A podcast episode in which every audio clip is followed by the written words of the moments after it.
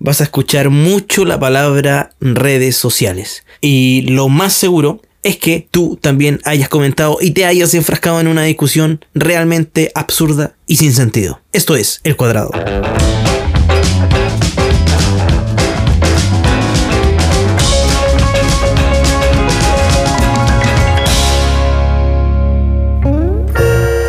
Pienso comentar sobre redes sociales.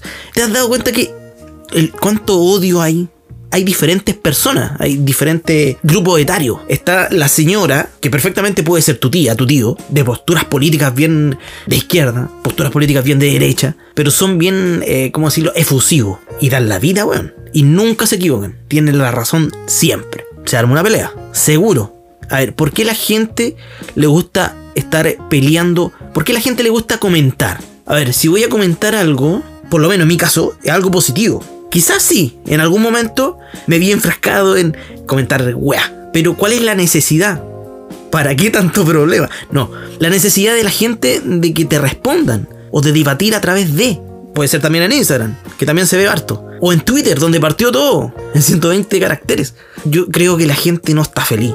O quizás la gente no se está comunicando mucho en persona. Porque no logro entender el por qué tú vayas a querer amargarte el día discutiendo con una persona que no conoces que no conoces, hermano, y que probablemente nunca lo vaya a conocer. Es chistoso. Tú cachai que están en Facebook, por lo general, o en el mismo Instagram, están las noticias, las noticias de, no sé, del, del 13, de la bio, bio del ADN, del ciudadano, del mostrador, de diferentes páginas eh, o canales o diarios. Y la gente ahí donde comenta, donde más se ve esta situación. Pero me pongo a leer la gente discutiendo en ningún momento la gente llega a un acuerdo. Difícilmente llega a un acuerdo. Esto pasa mucho en política, religión, deporte. Porque la gente del deporte se odia tanto. Típico, la U y el colo. Típico, la derecha y la izquierda. Típico, eh, los ateos con los religiosos. Es como si yo me pusiera a discutir con un vegetariano. Yo no soy vegetariano, pero ¿por qué tendría que debatirle yo sus puntos? Weón, no conociéndolo. Te creo que si yo a lo mejor conozco a la persona, claro, con un copetito, weón, fumando una cosita, pero ¿por qué con alguien que no conozco voy a lograr algo? ¿Voy a lograr concientizar o cambiar de opinión? No concientizar, porque ¿quién tiene la verdad?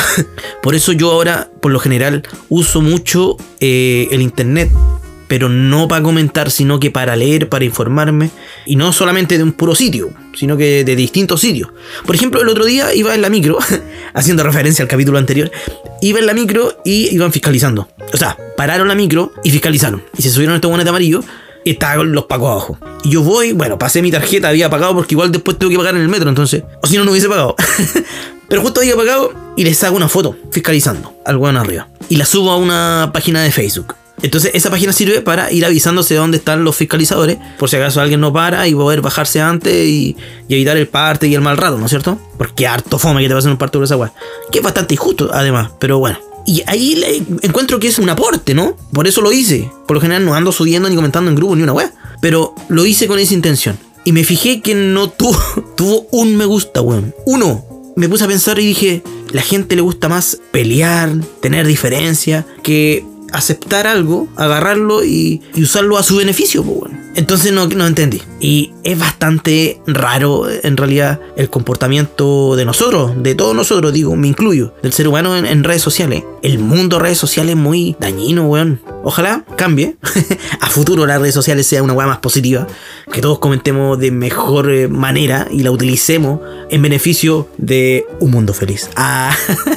No, pero en serio, hay gente que no sabe enfrentarlo, quizás que le cuesta o que de verdad se siente herido, se siente... Llega a los sentimientos, porque se ofende mucho. Y quizás no todos tenemos eh, la capacidad de, de ver que solo es un mundo paralelo y que no es tan real como algunos piensan. Entonces, da para pensar. Eso sería, eso quería comentarle.